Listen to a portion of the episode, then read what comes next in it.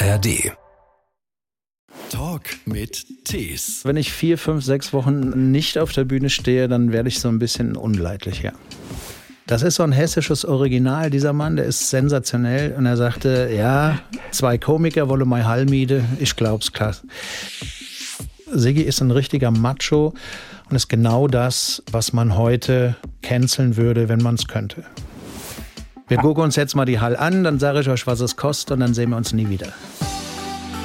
Ein Podcast von SWR3. Guten Tag, ich hoffe, es wird wieder ganz lustig. Mein Name ist Christian Thies. Mein Name ist Bernhard Westenberger. Bernhard, Kabarettist mit eigenem Theater, dem Showspielhaus in Hofheim. Du ja, bist auch regelmäßig aufgetreten an allen möglichen Bühnen, wo so Kabarettisten halt auftreten, unter anderem auch im Quatsch Comedy Club. Dann herzlich willkommen, du. Ja, danke und vielen Dank für die Einladung. Heute der Chef vom Theater, früher der Tellerwäscher. also, also ist wirklich so eine Art Tellerwäscher gewesen. Also äh, im Service zumindest bei euch. Richtig, oder? ich, ich habe angefangen im Service und habe da äh, den Hans-Jürgen Mock kennengelernt, der mich dann mehr oder weniger auf die Bühne geholt hat. Weil du was mitgebracht hast. Was hat er in dir entdeckt? Was war der entscheidende Moment, als sich dein ganzes Leben plötzlich änderte? Ich will es mal so sagen, äh, ich hatte mir mehr darunter vorgestellt, aber er hat einfach nur einen dunkelhaarigen äh, Mitspieler für sein Ensemble gesucht. Das heißt, ich, das war erstmal die einzige Qualität, die ich mitgebracht habe.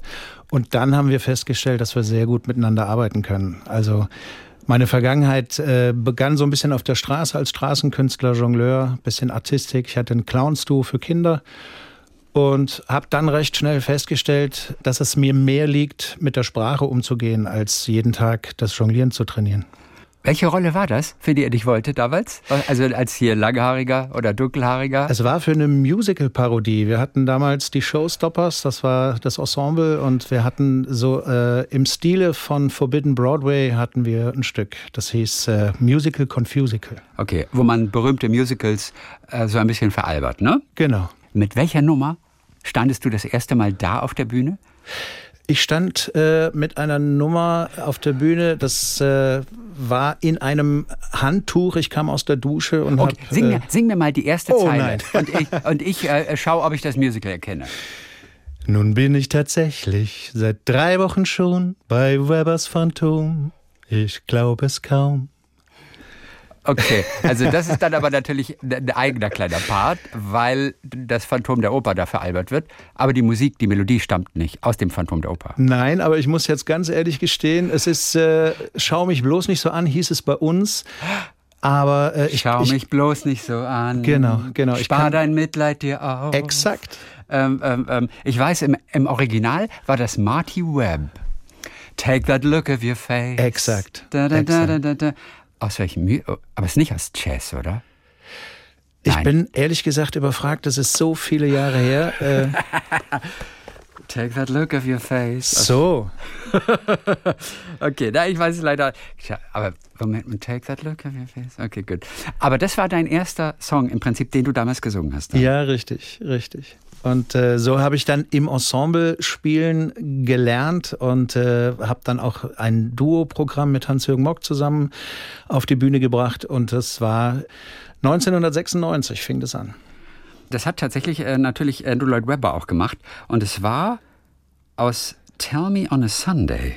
Aber das war kein richtiges Musical, glaube ich, sondern aber das war eine Show mit Lloyd Webber Songs. Und das hieß Tell Me on a Sunday.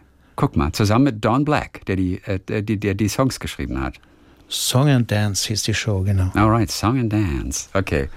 Ach, sehr schön. Und du hattest aber natürlich schon ein bisschen künstlerisch was drauf. Du hast ein bisschen gelernt, auch als Straßentheaterclown, an einer richtigen Schule dafür? Nein, das war alles äh, autodidaktisch. Okay, ich war okay. unterwegs. Ich habe es während des Zivildienstes habe ich irgendwann angefangen zu jonglieren und äh, habe dann mit einem Freund zusammen dieses Duo auf die Beine gestellt, wo wir wirklich äh, als als Kinderclowns unterwegs waren. Auf den Straßen oder vor allem gebucht für Kindergeburtstage? Auf den Straßen und leider auch gebucht auf Kindergeburtstagen, weil es ist Warum? künstlerisch nicht unbedingt die wertvollste Arbeit, die man da leistet. Aber es hat Spaß gemacht. Aber es lohnt sich finanziell. Im Gegensatz zur Straße. Heute ist das vielleicht so, dass äh, die Geburtstage immer äh, teurer bezahlt werden.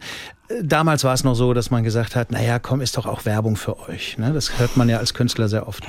Werden Straßentheater-Clowns auch heute noch ausgebildet? Also, ja. Das schon? Ja.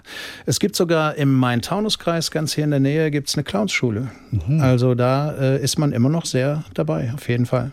Könnte man als Clown auf der Straße leben davon? Geht das?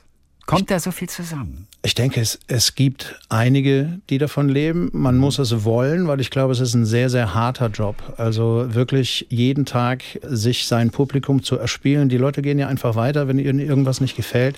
Mhm. Das schon, ich glaube, es ist mit die härteste Schule. Ich habe mich gefragt, ist der Clown an sich ein bisschen in die Jahre gekommen? Oder wie gut funktioniert er auch heute noch in dieser Hightech-Kinderwelt? Wenn er sich mitentwickelt hat, dann funktioniert er heute auch noch. Also das heißt, wie, was heißt, ein Clown hat sich mitentwickelt? Was kann ein Clown machen? Es ist doch immer noch die rote Nase und eine lustige Perücke, oder nicht? Das muss es nicht sein. Also ich habe äh, letztens äh, gespielt in Bad Pyrmont in einer Mixshow. Da war äh, Dropbird, heißt er. Das ist äh, ein Kollege, der auch sehr viel im großen Zirkus unterwegs war. Flickflack etc der war sensationell, der hat auch äh, Beatboxing angeboten, der hat das Jonglieren auf eine ganz andere Ebene gehoben. Also für mich war das zum Beispiel einer, der wirklich modern als Clown gut funktioniert hat. Du warst als Clown unterwegs, du hast mit dem Jonglieren angefangen während deines Zivildienstes und du warst aber auch ab und zu mal Feuerspucker. Auch, auch oder? Also, ja, das war ich sogar sehr gern. Wie kompliziert ist Feuerspucken? Wenn man die Angst davor ablegt, ist es nicht so kompliziert. Also es ist ja ein, ein besonderes Fluid, was man sich da äh, kauft. Und man sollte es nicht mit irgendwelchen ja, handelsüblichen Dingen, die man mit Lampenöl oder was auch immer, sondern dieses Fluid, äh, das ist dann schon sehr verträglich. Und wenn man die Angst vor dieser Flamme ablegt, geht's. Dann mhm. funktioniert's. Das äh, habe ich immer sehr, sehr gerne gemacht, weil es eben auch mit einfachen Mitteln wirklich beeindruckend ist. René Casselli, der Sohn einer Zirkusfamilie ist, vom, vom Zirkus Casselli, den es mittlerweile nicht mehr gibt. Und René ist ja auch hier German Ninja Warrior geworden im Fernsehen. Also er ist Akrobat durch und durch. Und er erzählte neulich erst von einem Feuerschlucker. Und er hat aber literweise irgend so ein ich nenne es jetzt Benzin getrunken. Ich weiß nicht, ob es die gleiche Flüssigkeit ist, von der du gerade gesprochen hast. Auf jeden Fall muss der danach mit zehn Litern Wasser jeden Abend sich erst nochmal komplett durchspülen, dass diese Flüssigkeit wieder rausgeht. Frag mich nicht, wie er das macht. Ob er das dann immer wieder erbrechen muss. Ich habe keine Ahnung. Aber das ist was anderes als das, was ihr benutzt habt, oder? Also der, der wollte auf die Spitze treiben. Definitiv, das denke ich auch. Äh, das war ein Fluid, das hat sogar einen leichten Minzgeschmack gehabt. Okay. Und das äh, wurde auch empfohlen, es nicht zu schlucken. Also man Ach, hatte okay, immer ein bisschen okay. Milch dabei, weil das sehr gut neutralisiert, wenn, mhm. wenn man sich wirklich mal verschluckt hat. Aber ich denke, im Großen und Ganzen war es schon ungefährlich. Der Künstler war also immer in dir drin. Schon, schon äh, von früh an. Und trotzdem hast du erst mal was ganz Seriöses gelernt. Du, du, warst Banker oder hast eine Ausbildung gemacht. Ja, mein, mein Lebensweg war jetzt nicht unbedingt äh, geradlinig.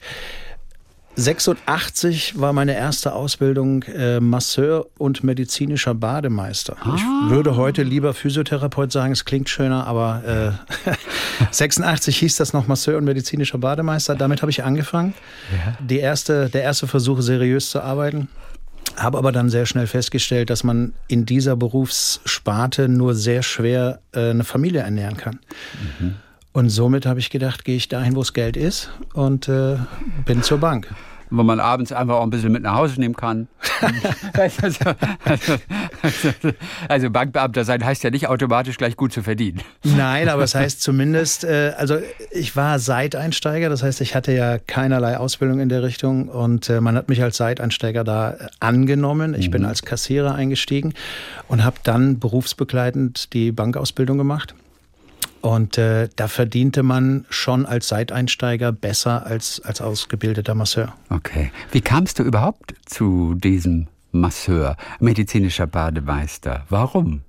Ich denke mal, ich habe ja Zivildienst gemacht und äh, war da in einer Klinik. Die Arbeit hat mir sehr viel Spaß gemacht. Ich dachte aber auch, dass damals waren es ja etwas über 20 Monate Zivildienst dass mir die Zeit ausreicht, um dann gefestigt zu wissen, wo ich in meinem Leben hin will. Und das wusste ich natürlich nach den 20 Monaten nicht. Hm. Und dann war es der einfachste Weg, in diesem medizinischen Bereich zu bleiben. Also äh, ich habe zu der Zeit auch äh, meine Frau kennengelernt und äh, sie hatte die Ausbildung zur Masseurin schon hinter sich. Und dann dachte ich, ach komm, dann machst du das halt auch. Ach, guck mal, ja. Ja, kann man sich auch gegenseitig immer behandeln zu Hause. So sieht's aus. Oder? So sieht's aus. Aber den Job hast du dann irgendwann für das Künstlerische auch gekickt. Ja. Also irgendwann als wolltest du nur noch Künstler sein, auf als der Bühne stehen. wir das große Theater aufgemacht, also groß für mich 200 Plätze, das Schauspielhaus, das jetzige, mit Restaurant, mit äh, allem, was dazugehört. Da war uns klar, dass wir das nur unter Vollzeit hinkriegen. Mhm. Und dann habe ich den Bankjob aufgegeben, ja.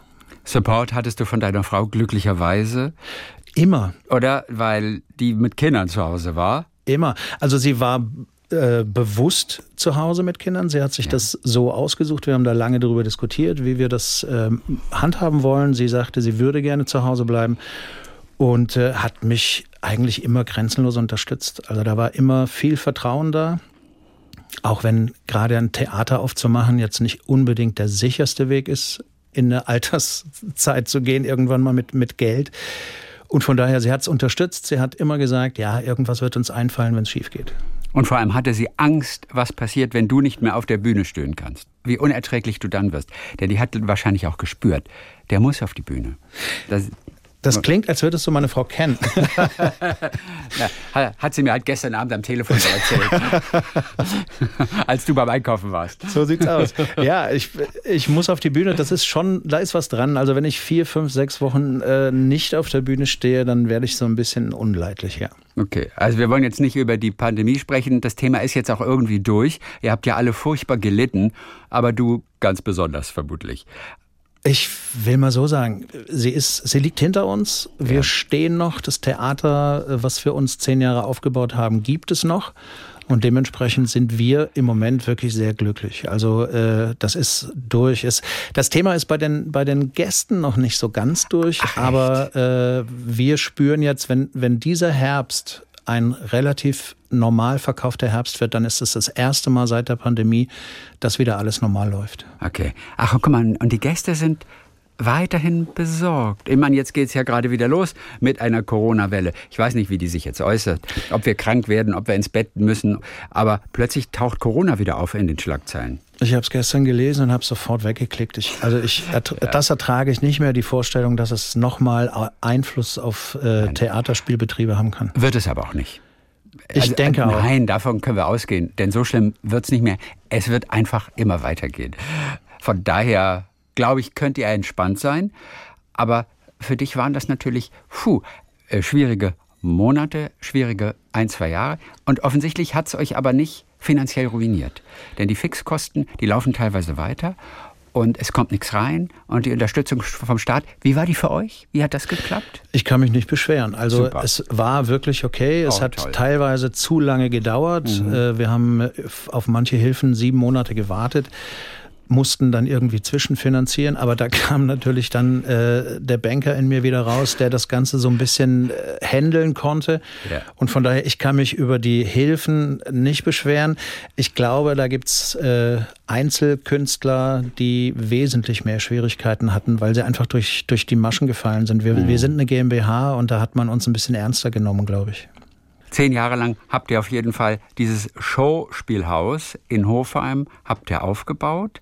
Es ist in einem ganz besonderen Gebäude, denn da wurde früher Graupappe gewonnen wie der ja. Fachbegriff lautet. Ne? So, ja. so, eine alte Papiermühle ist genau. das. Genau, ist eine alte Papiermühle 1911 gebaut. Ja. Allein das Gebäude von außen hat schon unglaublichen Charme. Jawohl. Und äh, da wir in der Nähe auch aufgewachsen sind, sowohl Hans-Jürgen als auch ich, war von, für uns immer klar, dieses Gebäude, das schreit nach, nach Kultur, nach Theater. Und ihr habt es genau 100 Jahre nach Bau, habt ihr sozusagen das umfunktioniert und hatte dann Premiere. Ja, Oktober genau zum, 2011 war das, genau. Zum 100-jährigen. Stand das Gebäude schon lange leer oder wer hat das Gebäude entdeckt? Und dann die Idee natürlich, und man muss alles neu machen. Wir machen ein Theater daraus.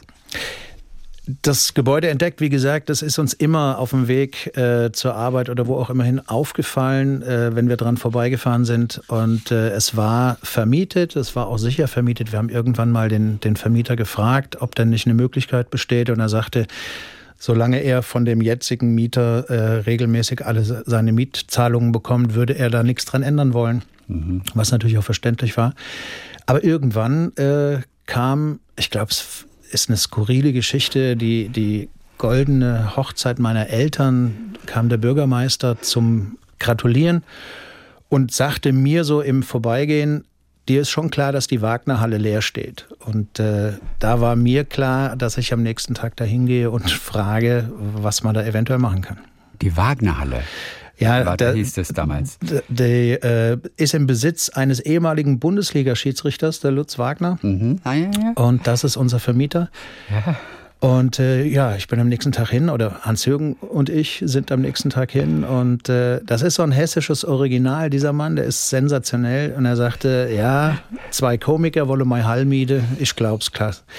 Wir gucken uns jetzt mal die Hall an, dann sage ich euch, was es kostet und dann sehen wir uns nie wieder. Das war's. Ja, aber wir haben uns wieder gesehen. Wir haben äh, eine Woche später die Verträge unterschrieben und äh, waren uns einig, dass wir das machen. War der auf dem Platz auch damals so, äh, so ein Original als Schiedsrichter? Ja, absolut, absolut. Er ist äh, eine Legende, weil er der einzige Schiedsrichter ist, der Oliver Kahn eine rote Karte verpasst hat. Oh, oh, oh. Und da ist er heute noch stolz drauf, glaube ich. Ja, das glaube ich. Oh, hat er auch erzählt, wie die weiteren Begegnungen mit Olli Kahn waren? Also später war der mit Olli Kahn ist ja wirklich nicht zu spaßen. Vor dem haben viele Angst, auch die mit ihm so zusammengearbeitet haben. Der strahlt wirklich was Furchterregendes aus. Also ich glaube, die beiden haben sich respektiert. Das ja. auf jeden Fall, auch in den folgenden Treffen. Ach, wie herrlich ist das. So, dann habt ihr also euer Schmuckstück da aufgepäppelt, eure alte Papiermühle. Mittlerweile ist es ein Familienbetrieb. Deine Frau ist mit dabei und betreibt das Restaurant, sozusagen die Rampensau. Genau. Hm, obwohl die Großeltern, die haben euch damals gewarnt. Oder sie zumindest haben sie gewarnt und haben gesagt, ey, du kannst alles machen, nur bitte keine Gastronomie. Aber, aber, aber ihr habt nicht drauf gehört. Wir haben nicht drauf gehört, weil einfach die, die Idee, dass wir ein Verzehrtheater machen wollen, also dass man äh, mit Kultur alleine sich wirtschaftlich über Wasser hält, ist sehr, sehr schwer. Und deshalb wollten wir so ein Gesamterlebnis schaffen. Und deshalb war klar, es muss äh, Gastronomie mit dazu. Meine Frau ist als Minijobberin erstmal eingestiegen und hat sich dann immer mehr in die, Thea äh, in die Restaurantleitung quasi eingearbeitet und macht das jetzt seit ein paar Jahren und es ist hervorragend. Es ist schön, wir haben einen Küchenchef, auf den wir sehr stolz sind und den wir auch wirklich hegen und pflegen, dass er bei uns bleibt, weil Mitarbeiter zu finden in der Gastronomie ist im Moment nicht einfach. Aber das steht und fällt eben mit einem guten Koch. Und wie schafft er das? Dass ihr den halten könnt? Mit was für Bonuszahlung? Oder kriegt er eine eigene Kochshow im Programm? Er kriegt im Grunde wirklich sehr, sehr viel Zuneigung. Äh, wir versuchen ihn gut und fair zu bezahlen und was geht, geht. Ja, und wir fragen einfach immer nach. Es ist ein gutes, es ist ein gutes Teamplaying bei uns weil äh, wir der Meinung sind, dass vom, vom Einlass bis hinter die Bühne, bis zum Service, Mitarbeiter oder auch dem Putzteam, dass alle an diesem Event beteiligt sind, rundum. Und er kriegt natürlich jeden Abend abwechselnd von dir und von deiner Frau natürlich Massage. Also das, ich meine, ich hoffe sehr, er hört nicht zu. ja, bring den Koch nicht auf dumme Gedanken. So sieht's aus. so ist deine Frau also quasi doppelte Chefin der Rampensau Einmal vom Restaurant, das so heißt. Und dann natürlich von dir auch irgendwie. Würdest du dich auch als Rampensau bezeichnen, weil du ja die Bühne brauchst und weil du nach vier bis sechs Wochen unruhig wirst? Das klingt nach Rampensau. Das klingt auch nach Rampensau in der Schule damals schon. Ja, also in der Schule nein. Ach, in der Schule nein. Da war ich äh, schon eher, will jetzt nicht sagen introvertiert, aber ich war ruhiger. Das hat sich erst in den späteren Jahren entwickelt, aber heutzutage würde ich sagen, ja, ich bin Rampensau. Meine Kinder haben während der Pandemie, als ich gesagt habe, ich könnte mir sogar vorstellen, das jetzt alles anders zu machen und gar nicht mehr auf die Bühne zu gehen, sagten meine Kinder, nein, alter Mann, das wirst du nicht tun, du brauchst das. Und sie haben recht. Als ich das erste Mal nach diesen drei Jahren wieder auf der Bühne stand, war klar, was gefehlt hat. Guck mal, da hättest du es dir fast abgewöhnt ja. durch die Pandemie. Ja, das, äh, ich glaube, es ging einigen so. Also es, äh, wenn man so in diese plötzliche Zwangsarbeitslosigkeit geschickt wird, dann überdenkt man ja alles nochmal neu. Und es ist ja auch, wenn man noch so eine Rampensau ist, immer wieder ein gewisser Stresslevel, den man da entwickelt vor einer Show. Mhm. Und äh, dann fängt man schon drüber äh, fängt man an, darüber nachzudenken, ja, brauche ich diesen Stresslevel eigentlich wirklich jeden zweiten Abend? Ja, also deine Tochter kannte die Antwort? Ja. Brauchst du? Sie kannte ja. ja. Und sie steht selber mit auf der Bühne, auch die Leonie. Sie steht selber mit auf der Bühne seit äh, letztem Jahr. Das war ihre erste große Produktion, wo sie dabei war. Ja. Also so nebenberuflich als Hobby mehr oder weniger? Bei ihr ist es nebenberuflich, ja, da ist es Hobby. Sie ist Ergotherapeutin. Guck mal. Und äh, macht das zum Ausgleich. Ihr habt euer Theater, ihr habt eigene Programme, die gespielt werden. Ihr habt ab und zu KabarettistInnen, habt da dann auch als Gäste auf der Bühne, die auf eurem Theater dann auf der Bühne dort stehen. Aber du hast auch dein Soloprogramm, mit ja. dem du Ewigkeiten nicht getourt bist.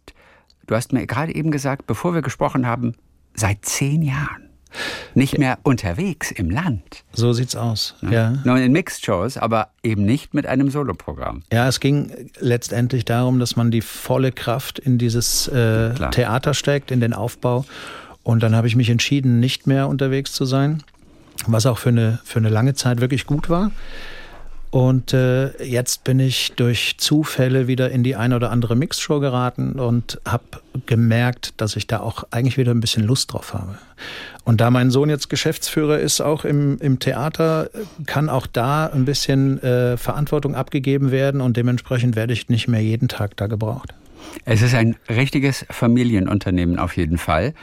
Worin besteht vor allem für dich der Reiz, sein eigenes Theater zu haben. Denn wann auch immer jemand ein eigenes Theater hat, wie der Boris Stierja zum Beispiel, ne, mhm. ne, in, in, in, der Pfalz, ihr kennt euch ja, glaube ich, auch ganz gut, der liebt es einfach. Das ist, also als Theaterentrepreneur tätig zu sein, das muss nochmal etwas ganz Besonderes sein, was viele vielleicht gar nicht nachvollziehen können. Was ist der Reiz vor allem für dich? Es ist der große Reiz, wirklich Gastgeber zu sein und das sind wir alle sehr gern die Menschen, die zu uns kommen. Mir hat letztens jemand gesagt, wenn ich äh, ins Theater gehe, mir eine Show bei euch anschaue, dann gehe ich nicht ins Theater, sondern ich komme zu euch. Und das war ein sehr, sehr großes Lob an das ganze Haus. Und äh, es hat für mich wirklich diese Besonderheit, Gastgeber zu sein und niemandem Verantwortung zu tragen, was ich auf die Bühne bringe, warum ich es auf die Bühne bringe. Wir sind unserem Publikum verantwortlich. Und wenn was läuft, dann äh, läuft es. Und wenn nicht, dann haben ja. wir eben auch mal Pech gehabt. Ab und zu inszeniert ja auch jemand von außerhalb mal bei euch, ne? Oder machst du jede Show selber? Ich, das ist der ganz falsche Ausdruck. Äh, wir ist der richtige Ausdruck. Hans-Jürgen, äh, Hans-Jürgen Mock, ja, mit dem ich Co, jetzt, genau. mein, mein Co-Geschäftsführer, äh, mit dem bin ich seit 30 Jahren als Duo-Programm auf der Bühne. Und er ist im Grunde das Brain für alle Ensemblestücke. Er schreibt alles, mhm. er inszeniert äh, die musikalische Seite und wir führen dann gemeinsam Regie. Das ist so die, die Arbeit, wie wir sie uns aufteilen. Okay. Dann ist das Gute, dass du nicht die Regie aus den Händen gibst und vielleicht gar nicht glücklich bist. Ich denke manchmal als Intendant von einem Staatstheater, da kaufst du einen Regisseur ein, der macht dann vielleicht ein Stück, was provoziert, äh, das die meisten einfach ganz gruselig finden. Du selber denkst, was ist das für eine Kackinszenierung? Mhm. Aber du hast sie im Spielplan für unter Umständen Jahre dann erstmal stehen, bist aber eigentlich gar nicht happy damit. Das passiert dir zumindest nicht. Nein, und wenn es uns passiert, weil wir selbst äh, nicht gut gearbeitet haben, dann nehmen wir es eben vom Spielplan und äh, wir haben das ein oder andere Mal versucht, mit Regie von außen zu arbeiten, weil es eben auch nicht so einfach ist, wenn man selbst mit auf der Bühne steht, dann zusätzlich Regie zu führen. Es ist immer besser, wenn man wirklich von außen schaut. Aber wir haben gemerkt, Hans-Jürgen hat beim Schreiben schon sehr viele Dinge im Kopf, wie er sie gerne haben möchte. Mhm. Und äh, ich muss gestehen, nach 30 Jahren weiß ich jetzt auch, dass das, was er sich so im Kopf vorstellt, auch meistens gut aufgeht. Und deshalb macht es keinen Sinn, sich dann der Auseinandersetzung preiszugeben mit einem äh, externen Regisseur. Hat er auch an deinem Soloprogramm mitgemacht? Also ist er auch verantwortlich dafür? Er ist auf jeden Fall äh, das, das wachende Auge, was von außen guckt, wenn ich dann soweit bin. Ja. Und äh, der mir da immer unterstützend ja, auch unter die Arme greift. Zuletzt lief das dritte Soloprogramm, das du gemacht hast, Der Teufelsgreis. Ja.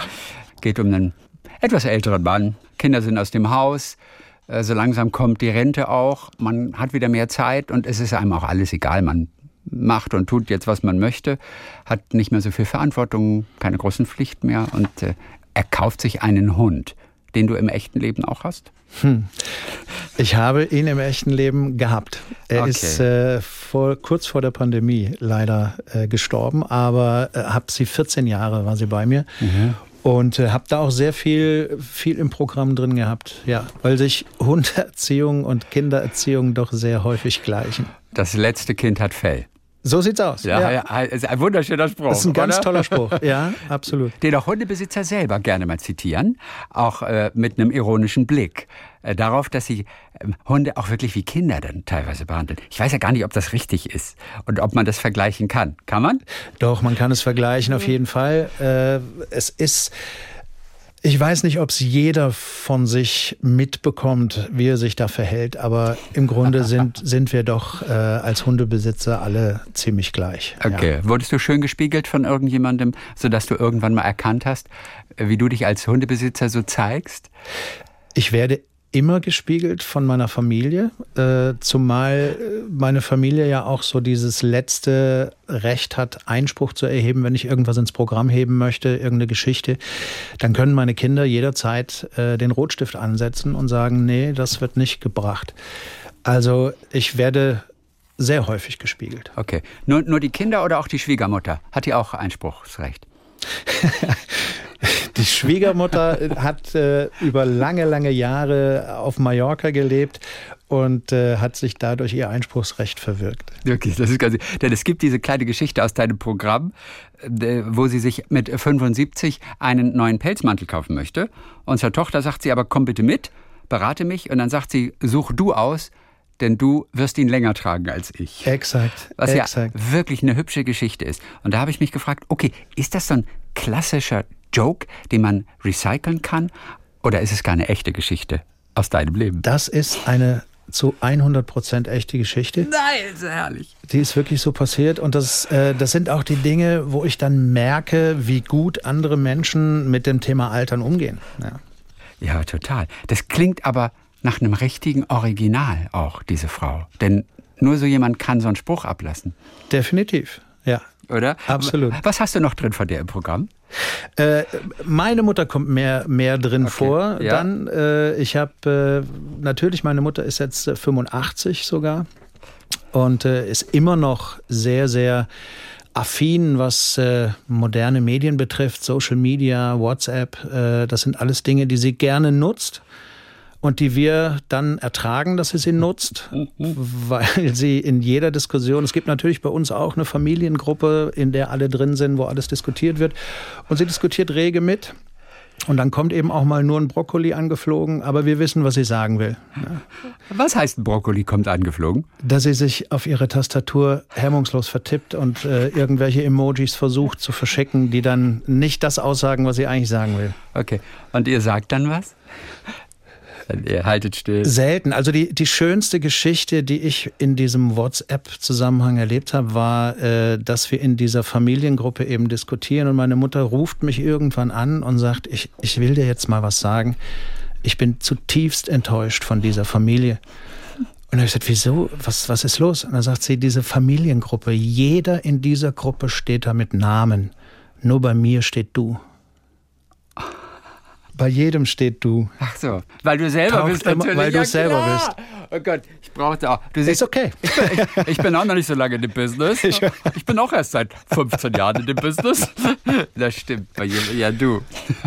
Aber das sind, das sind oh natürlich oh Geschichten, die dann irgendwann ins Programm kommen. Das ist ganz klar. Oh Gott, wie, wie goldig. Ja. Und du hast eine sehr schöne Situation auch in deinem Programm. Es geht darum, dass du plötzlich entdeckst, beim Spazierengehen, da hältst du die, die Hände verschränkt hinter dem Rücken. Ja. Und verzweifelst selbst daran, denn das ist ein ganz schlimmes Zeichen für Altwerden, für sich alt fühlen. Absolut. Hattest du das auch mal?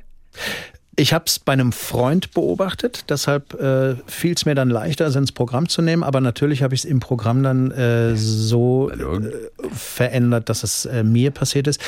Ja, ich habe. Es gibt so viele Verhaltensweisen, wo man sich irgendwie dann ganz plötzlich fragt, äh, was ist denn eigentlich mit mir passiert? Ja, ich wollte irgendwann äh, in den 80er Jahren wollte ich die Welt verbessern und jetzt habe ich die Hände auf dem Rücken verschränkt. Oder ich ärgere mich, wenn mein Nachbar vorm Grundstück parkt. Oder ich trage eine Übergangsjacke im Herbst. Das sind alles so Sachen, die gab es früher einfach nicht in der Vorstellung. Aber äh, sie kommen. Ist denn dieses die Hände auf dem Rücken verschränken oder hinter dem Rücken verschränken. Ist das ein Zeichen von Alter? Das habe ich mich gefragt, denn wir sind mal, und da waren wir noch relativ jung und kamen aus der Mittagspause, sind wir den Berg hochgelaufen und äh, äh zwei von uns, meine, meine Kollegin, wir beide hatten die Hände hinterm Rücken und haben mhm. das irgendwann gemerkt und haben uns darüber lustig gemacht, weil wir natürlich genau das Gefühl hatten, oh, das ist doch ein Ding, das macht man, weil man alt ist. Auf der anderen Seite hat es ja einen Sinn und es fühlte sich total gemütlich an. Genau. Eigentlich ist, hat das nichts mit Alter zu tun. Es hat was mit Altersweisheit zu tun, ah. dass man es irgendwann macht, weil es gemütlich ist. Genau wie Selbstgespräche. Selbstgespräche kommen wahrscheinlich im Alter häufiger vor, sind aber nicht altersbedingt. Auch jüngere Menschen sprechen mit sich selbst. Ja, natürlich. Also ich äh, habe das, mache es jetzt vermehrt, habe es früher auch schon gemacht. Aber ich äh, spreche mir vor, was ich gerade tue. Und ich weiß dann nie, ob ich das tue, um es nicht zu vergessen, was ich gerade tue. Ich, ich, es macht ja keinen Sinn, ne? dass man sich ständig selbst sagt, was man gerade macht. Ich gehe jetzt mal in den Keller und dann geht man in den Keller. Und äh, es, es ist sinnlos. Aber es kommt mit dem Alter vermehrt. Hast du schon mal etwas geträumt, was du auf der Bühne verwerten kannst. Ich hatte das in letzter Zeit häufig, dass mir so interessante Gesprächsthemen einfielen. Einmal habe ich auch ein Gedicht äh, richtig geschrieben, was ich im halbwachen Zustand auch noch drauf hatte. Aber wenn ich dann am Schreibtisch sitze, ist alles komplett weg. Ich war aber ganz fasziniert vom Gehirn, weil das Dinge erfunden hat, so wie auch Frank Elstner Wetten das geträumt hat. Und jetzt weiß ich, das funktioniert wirklich, wenn man es nur schnell genug aufschreibt dann. Ich habe das große Problem, dass ich, wenn ich morgens aufwache, in der Regel nicht mehr weiß, was ich geträumt habe, auch wenn es noch so intensiv war. Ich habe es irgendwann mal probiert, mir äh, Notizblöcke ans Bett zu legen war morgens nicht in der Lage, das zu entziffern, was ich da aufgeschrieben habe. Also es, es hat für mich, äh, nein, nein, da ist noch nichts auf die Bühne gekommen, was ich geträumt habe. Okay, und auch bei Selbstgesprächen ist auch noch nichts Richtiges entstanden.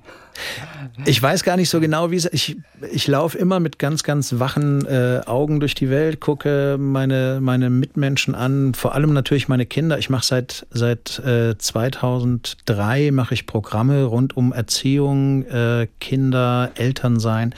Das erste Programm hieß Das Leben ist kein Vatertag. Da ging es um die ganz kleinen Kinder. Die Pubertät habe ich abgehakt mit dem Programm Bis einer weint. Das war dann so die, die Zeit. Und der Teufelskreis ist wirklich äh, die, die Lebensphase, wo die Kinder aus dem Haus sind, wo sie ausgezogen sind, man sich aber dann doch noch nicht ganz sicher sein kann, ob sie nicht irgendwann wiederkommen. Ja, also bei der Pandemie zum Beispiel. Zum Beispiel. Weißt du, plötzlich waren sie alle wieder da. Zum Beispiel. Also das, äh, das handelt im Grunde von Anfang an rund um mein Leben. Deshalb sind es Dinge, die ich wirklich erlebt habe, die ich dann satirisch bisschen überspitze. Aber im Grunde schreibt mein Leben das Programm. Ich habe neulich habe ich ein Interview gelesen von der, der Schauspielerin Ulrike C. Charre. Die bekam so einen Fragebogen und da waren ein paar kleine Fragen nur und jeweils zu Antworten mit einem Satz. Und eine Frage war, was weiß keiner von Ihnen? Glaube ich. Irgendwas in dem Stil. Die Antwort war auf jeden Fall, es weiß keiner, dass ich manchmal mit mir selber mit französischem Akzent spreche. Und, das fand ich irgendwie, fand ich kurios. Das ist nochmal eine Stufe mehr bei Selbstgesprächen, ja, dass man mit französischem Akzent mit sich selber spricht. Das ist, das ist, ja, da sollte man drüber nachdenken. Das ist irgendwie ganz goldig. Ab und zu bist du auch bei den Mixed-Shows dabei, jetzt zum Beispiel auch bei der Lachnacht wieder im November. Ja. Ihr seid am 15. in Biberach, am 16. in Baling, da bist du dabei, noch ein paar andere Gäste. Frederik Hormuth ist dabei als Moderator. Ich glaube, so Ole Lehmann, Hannes Bender, ähm, Ingmar Stadelmann, Patricia Moresco, das sind so ein paar von deinen Kollegen, die du regelmäßig siehst. Ja. Wie ist das, wenn man alleine auf Tour ist? Ist das ein schönes Gefühl, wenn man nur für sich ist? Oder ist es ein schöneres Gefühl, mit anderen auf der Bühne zu stehen. Wie empfindest du es? Also nicht, dass man sich entscheiden müsste. Also ich mag beides, weil beides äh, ja unterschiedliche Vorteile hat. Das das Rampensaugehen kommt natürlich besonders im Soloprogramm raus, weil man da die gesamte Aufmerksamkeit nur auf sich gelenkt hat. Und das auch äh, gut tut natürlich, deshalb macht man es ja. Aber diese Mixed-Shows, sich dann treffen, immer wieder andere Kolleginnen oder Kollegen äh, am Set haben, das ist, ja, das ist wie ein Klassentreffen. Das macht einfach Spaß, weil es den Horizont auch wieder erweitert. Das habe ich eben jetzt nach diesen zehn Jahren, die ich nicht unterwegs war, ganz deutlich festgestellt, dass man, wenn man immer so im eigenen Bereich ist, dann wird der Horizont immer kleiner. Mhm. Wie oft passiert es, dass du bei einer Mixshow denkst, boah, der Kollege hat so richtig oder die Kollegin hat so richtig abgeräumt, deutlich mehr als ich. Die Leute finden die deutlich lustiger als mich. Wie fühlt sich das dann an? Es kommt immer drauf an. Also äh, zum Beispiel die Lachnacht, äh, die ich ja jetzt häufiger besuche, da ist es ein völlig entspanntes Miteinander. Und es hat überhaupt nichts mit gegenseitigem Betteln zu tun oder wie auch immer. Trotzdem hat man natürlich immer im Hinterkopf, wenn man die anderen Kollegen sieht, vor allem die, die vor einem dran sind. Ne? Also wenn man im, im, späteren Verlauf der Show ist und merkt, oh, da hat jetzt jemand abgeräumt, dann bedeutet das für mich, oh, jetzt musst du wirklich gleich richtig Gas geben. Mhm. ja, aber du nimmst es an. Man nimmt es an und es sind wirklich äh, so viele nette Kolleginnen und Kollegen und so viele schöne Begegnungen, dass das wirklich einen Hintergrund trägt. Okay, aber es gibt diese Gedanken, ne? Natürlich. Dieser Blick irgendwie. Oh, ich glaube, Mann, das kann ey. niemand von sich behaupten, Nein. dass das nicht der Fall ist. Du hast auch mal so eine Kabarett-Bundesliga gemacht. Da sind zwei Kabarettisten gegeneinander angetreten. Ja. Ich weiß gar nicht, wie viele Jahre ihr das gemacht habt oder wie oft das passiert ist. Du bist am Ende aber, glaube ich, Neunter geworden von zwölf. Ja. Das heißt, zwei treten gegeneinander an. Ja. Das ist schon mal eine furchtbare Situation, finde ich, weil das Publikum dann abstimmt. Als Neunter von zwölf warst du nicht immer der Sieger. Definitiv. Aber es hat dir gar nichts ausgemacht. Doch, doch schon. Doch, es hat mir viel ausgemacht. Wenn ich zu dem Zeitpunkt nicht schon lange im Geschäft gewesen wäre, wären da manchmal die Gedanken gekommen, ob ich es vielleicht doch sein lassen soll. Also mhm. Es ist von der Idee her, äh, der, der Kollege Theo Wagedes hat das ja ins Leben gerufen, von der Idee her fand ich das gar nicht so schlecht, in, an so vielen verschiedenen Orten zu spielen mit zwei äh, jeweiligen Kollegen. Aber dieses sich im direkten Vergleich messen und das Publikum abstimmen lassen, war eigentlich immer so dieser der Wermutstropfen an dem Abend. Wir hatten beide in der Regel einen guten Abend. Die Leute waren sehr unterhalten, hatten Spaß. Hätte man dann gesagt, ich fahre jetzt nach Hause, wäre man glücklich gewesen und dann kam die Abstimmung. Und dann hat man oft, wenn dann eine Abstimmung, das gab zehn Punkte zu verteilen, glaube ich, und wenn es dann äh, 4 zu 6 oder 4,9 zu 5,1 oder wie auch immer ausging, ja. dann war das so knapp, dass es eigentlich gedanklich gar nicht zu unterscheiden war, aber mhm. du bist als Verlierer nach Hause und das war dann natürlich kein gutes Gefühl. Ja. aber ihr habt es trotzdem gemacht. Hat wir haben es ge wir gemacht. Ich habe dadurch äh, in vielen Häusern gespielt, in die ich als Solokünstler so okay. gar nicht reingekommen wäre. Ich habe die Wühlmäuse Berlin kennengelernt. Ja. Also ich habe es einfach als, als Erfahrung angenommen. Mehr war es aber auch nicht. Wer hat gewonnen? Wer war der lustigste? Es, ich weiß den Namen nicht mehr. Ich weiß, es war ein Klavierkabarettist. Ah. Das heißt, du wusstest auch, egal an welchen Spielort du kommst, wenn dann ein Klavier oder ein äh, Flügel auf der Bühne stand, dann hast du sowieso keine Chance mehr. Also das wertet das Publikum immer mit mehr Handwerk, als wenn du nur sprichst. Okay. Aber gerade bei einer Mixture oder jetzt hier bei eurem kleinen Duell, bei eurem, eurer kleinen Battle, man braucht im Prinzip dieses Selbstbewusstsein, das dir sagt, ich bin der Beste. Keiner kann es besser als ich. Denn das ist der Satz, den ich erst vor ein paar Wochen von einem Hirnchirurgen gehört habe. Oh ja. Er hat gesagt, man geht morgens in den OP und man muss denken, ich bin der Beste, keiner kann es besser als ich. Daran musste ich gerade denken, als du von der Battle erzählt hast. Ich glaube, das ist die Einstellung, die man braucht in dem Moment, wo man diese zwei, drei Stufen zur Bühne hochgeht, äh, dass einem nichts passieren kann. Aber der Körper weiß in der Regel, dass es anders ist und das spürt man. Du hast auch eine Rolle, mit der du regelmäßig bei euch auf der Bühne gestanden bist bisher, zusammen mit deinem Co. Und zwar als Siggi. Siggi, genau. Siggi und Horst. Mittlerweile ja. eine Trilogie. Es gab ein Programm, das hieß Endlich berühmt. Da war Siggi der Ex-Häftling und Horst unterwegs als schwules Volksmusikduo Richtig. machen Sie Karriere. Ähm, ich weiß gar nicht, wussten die beiden, dass sie als schwules Volksduo ähm, äh, verkauft wurden? Sie wussten es nicht. Sie ne? wussten es Wa- zunächst nicht. Nicht, Irgendwann hat es dann einer rausgefunden, der andere aber nicht. Und das war das Skurrile an dem, an dem Programm. Ja, und aus Marketinggründen ne, hat irgendjemand das da so eingeführt. Genau. Äh, Das hat auch bei euch zu, äh, zu Hause, sage ich schon, bei euch im Haus, im äh, Schauspielhaus, auch zu durchaus kontroversen Reaktionen geführt damals, oder? Diese, diese Geschichte mit den Schwulen. ja. Wie schlimm wurde es?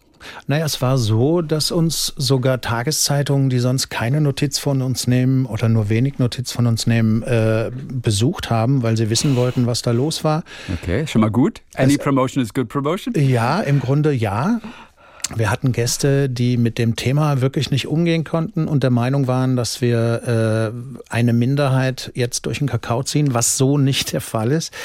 Denn äh, der einzige Heterosexuelle in diesem Programm war ich, äh, der Regisseur. Das war eine Geschichte, die wir uns von, von außen geholt haben.